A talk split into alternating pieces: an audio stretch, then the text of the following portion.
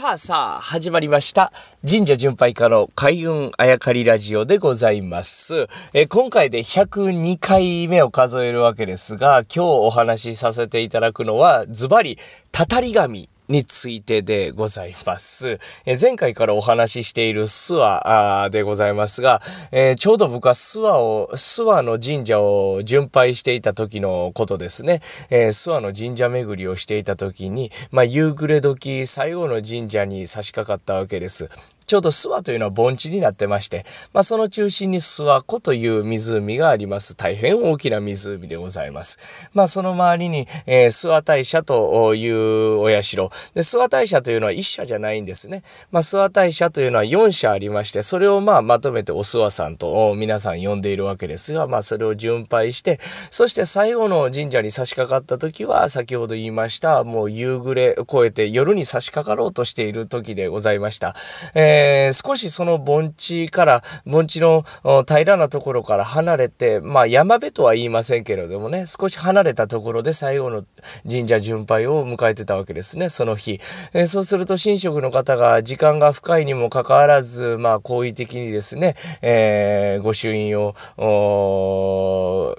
御朱印をして書いてくださり、押してくださりですね、え、そしてお話を聞かせてくださったんですね。その神社というのが、長神社という神社でございました。手が長いと書いて手長神社。えー、まあ、まあ、旅のお方という風な感じでお話をしていただいたんですが、はい、どうしました？と。まあ、こんな遅くにすいませんね、と僕が言いましたら、いや、そういうことじゃないんですよ、と。この手長神社という神社なんですけれども、そのお社の、まあ、建物にね、えー、まあ、絵が描いてありまして、と、ほうほうと。えー、やっぱりその書かれている、え、に登場する人がですね、え、見るからに手が長いと言うんですね。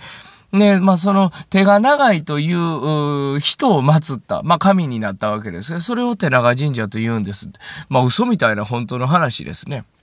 例えばですよ。まあ、大国主と、まあ、前までいっぱい登場してましたけど、これが、読んで字のごとく、まあ、大きい国かといったら、まあまあ、それも合ってるんですけれどもね、読んで字のごとくというか、大きい国を治める主だったりね。まあそういういった意味がありますから、あ読んで字のごとくかどうかはっていうのは、こう神様に対してはあんまり当てはまらないですね。えー、そういうルールでいくと、手長神社というと、まあ何かの意味があるんやろうとは思ってましたけれども、これが意外や意外、読んで字のごとく手が長い神さんやという話なんですね。えー、まあこれ驚きまして、へえと、まあ面白い、え神様もいるもんですね、なんて話聞いたら、えー、さらに、えー、この後ご案内しますが、と言って、まあ、実際ご案内していただいたんですけれども、その近くに今度はですね、足長神社という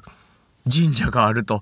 えー、もしかしてと聞くと、そうなんです。足は長いという神様なんです。という話を聞いたわけですね。つまり手長神社と足長神社。手が長いよ、足が長いよという神様を祀っているというんですね。いや、まあそんな特徴的な神様がですよ。うん、あの、まあ神社巡拝家としてこう、鼻が利くというと、まああの、おこがましいですけれども、お諏訪さんというその地域にですね、特徴的な神様があいっぱいいるというのもちょっと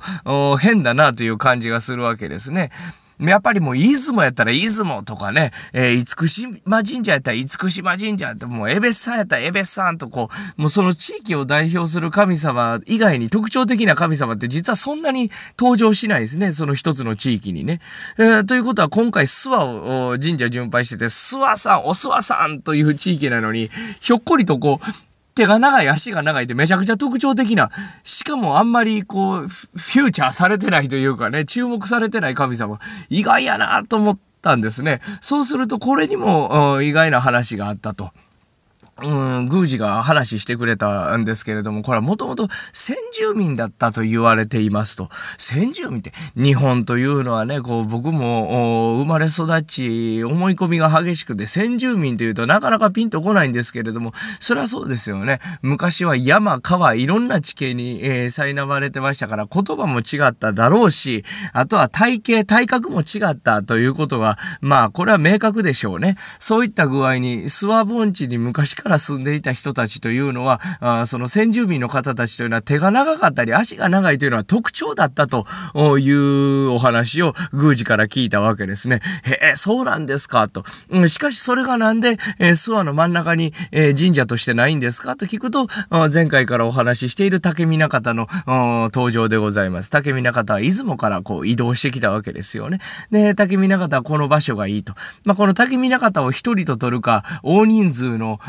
移動と取るかということなんですけど、まあ仮に大人数で移動してきたとしましょう。そうするとやっぱり、えー、先住民の方と場所争いになるわけですよね。まあ結果的に、えー、竹見方という、まあ神様というかグループが、あ場所を勝ち取ったということでしょう。今の状況を見るとね。うん。それで、えー、お諏訪さんができてですね、まあ一大こう、神社の勢力というか、まあ信仰地域を獲得しているわけですが、さあここで今日の本題に入っていきますが、こう、たたり神ということなんですね。宮司がお話ししてくれました。本来こう、えー、いろんな世界中の歴史を見ても、その、もともといた人たちというのは負けたらそれで終わり。まあそうですね。神話もそうですけれども、歴史というのは勝者が勝ちますからね。えー、勝者が書きますからね。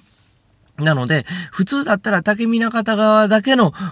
神社であるはずなのに、えー、ちゃんとですね、この日本人というのはですね、えー、もともといた、まあ仮、まあ言い方は合ってるかわかんないですけど、負けてしまった人たちもちゃんと祀るんだということなんですね。つまりその先住民だった手が長い人たち、足が長い人たちを神としてですね、その諏訪地域をこう、見下ろすような、あ見守るような場所に建てるわけですね。えー、そういった具合に、えー、佐々木さんと話が続くわけですね。面白いでしょって。たたるのに神様なんですよって。そらそうですわ。もともといた人たちは場所を追われてるから、いやいやいや、クソという気持ちの方が強いわけですね。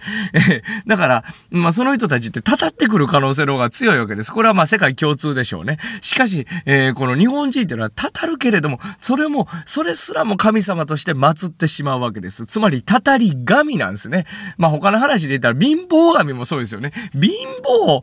神、貧乏やのに神なわけですよ。貧乏やのに神ってちょっと、あの、語弊があるかもしれないですけど、いわゆる貧乏神、たたり神、疫病神と、ネガティブやのに、それすらも神様になってしまうというのは、こう、面白い話だと思うんですね。えー、まあ、これの最たるところが諏訪にある手長神社、足長神社だったと、まあ、宮司からそういうお話を聞かせていただきましたね。まあ、これが、あの、歴史的に見て本当なのか、間違っているのかというのは、こう、僕には、こう、わかりません。定かではありません。せんけれども、一つの説として面白いというふうに捉えるわけでございます。こういった具合にですね、日本にはたたり神、たたるのに神様というね、これは世界的に見ても、珍しいんじゃないかなと思うんですね。負けた方の。普通負けた方は打ち負かしてしまって、存在すら、えー、存在した証拠すら、えー、消してしまうというのが、こう、昔の世の常というかね、えー、まあ人の怖いところではあるんですけれども、日本にはたたり神といって神社も残っている。そこから歴史を見ることができる。まあこれがいいか悪いかは別としてですね、今日は、たたられるけれども、神様として、えー、祀られる日本の面白いところ、たたり神についてお話をさせていただきました。